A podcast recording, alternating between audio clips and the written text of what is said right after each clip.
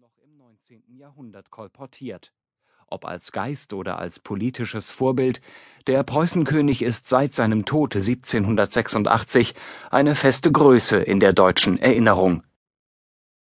Kein Geschichtsentwurf verzichtet auf ihn, fast alle Ideologien vereinnahmten ihn für ihre Zwecke, seine Herrschaft war ein stramm exerziertes Pensum im Schulunterricht, und Generationen von deutschen Soldaten sollten sich an ihm ein Vorbild nehmen. Und doch spaltete dieser Friedrich stets das Publikum. Bis heute verehren ihn die einen als den Großen, weil Preußen unter ihm zu einer europäischen Macht aufstieg. Die anderen sehen in ihm den skrupellosen Machtmenschen und Kriegsherrn, der den weiteren Verlauf der deutschen Geschichte unheilvoll geprägt habe.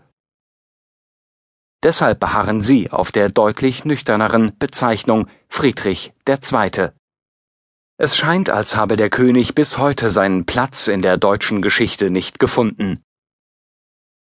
Wer aber war dieser Friedrich eigentlich? Wie kommt es, dass er so heftige Gefühle auslöst, Bewunderung und Abscheu gleichermaßen. Und was haben die Deutschen in der Erinnerung aus ihm gemacht?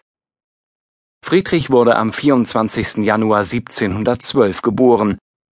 An einem Sonntag und im Hause Hohenzollern waren alle glücklich. Vor Friedrich waren zwei königliche Söhne jeweils im ersten Lebensjahr gestorben. Nun gab es erneut Hoffnung, die Dynastie hatte wieder einen männlichen Thronfolger. Die Hohenzollernmonarchie war als Emporkömmling unter den europäischen Mächten besonders auf eine sichere Thronfolge angewiesen. 1701, nur elf Jahre vor Friedrichs Geburt, hatte sich der Großvater des Knaben geschickt vom Kurfürsten von Brandenburg zum König befördert. Der Kaiser des Heiligen Römischen Reiches deutscher Nation war auf die Unterstützung Brandenburgs angewiesen und hatte deshalb den ungewöhnlichen und keineswegs selbstverständlichen Aufstieg dieses Regenten hingenommen. An den mächtigen und sehr viel geschichtsträchtigeren Höfen Europas war der Neuling indes mit einer gewissen spöttischen Heiterkeit aufgenommen worden, nicht zuletzt, weil er sich mit Rücksicht auf die polnische Krone, die über ein Gebiet mit Namen Königlich Preußen herrschte, noch umständlich König in Preußen nennen musste. 1713 erbte Friedrichs Vater Friedrich Wilhelm I. das kleine Königreich Preußen. Er war, höflich formuliert, ein nicht ganz einfacher Mann, ein Choleriker, Grobian und Haustyrann. Seine Gemahlin Sophie Dorothea hingegen, Friedrichs Mutter, war feinsinniger, eine standesbewusste, charmante und vor allem gebildete Frau. Die Vorlieben ihres Herrn Gemahl teilte sie kaum. Friedrich Wilhelm I., wegen seiner Vorliebe fürs Militärische als Soldatenkönig bezeichnet, zog eine zünftige Parforcejagd einem Konzert vor, und lieber griff er im Kreise seines berühmt-berüchtigten Tabakskollegiums zu einem Humpen ordentlichen Bieres, als geistvollen Debatten über kulturelle Fragen zu folgen. Der kleine Friedrich erlebte diesen Gegensatz elterlicher Interessen von früh auf. Er verbrachte seine ersten Jahre am Hof der Königin, dort prägte ihn die selbstverständliche Beschäftigung mit Literatur und Kunst.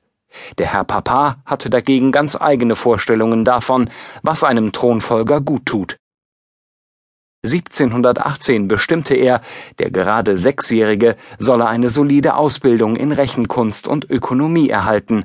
Außerdem ordnete er Gebetsexerzitien und Bibellesungen an, die der Knabe morgens und abends auf den Knien zu verrichten habe. Auch die Liebe zum Soldatenstand sollte ihm anerzogen werden. Zur praktischen frühkindlichen Ausbildung stellte der König deshalb eine kronprinzliche Kadettenkompanie aus 131 Knaben auf, die Friedrich selbstständig kommandieren sollte. Das Verhältnis zwischen Vater und Sohn war konfliktreich. Täglich bekomme ich Schläge, beschwerte sich Friedrich bei seiner älteren Schwester Wilhelmine, ich werde behandelt wie ein Sklave und habe nicht die mindeste Erholung. Man verbietet mir das Lesen, die Musik, die Wissenschaften.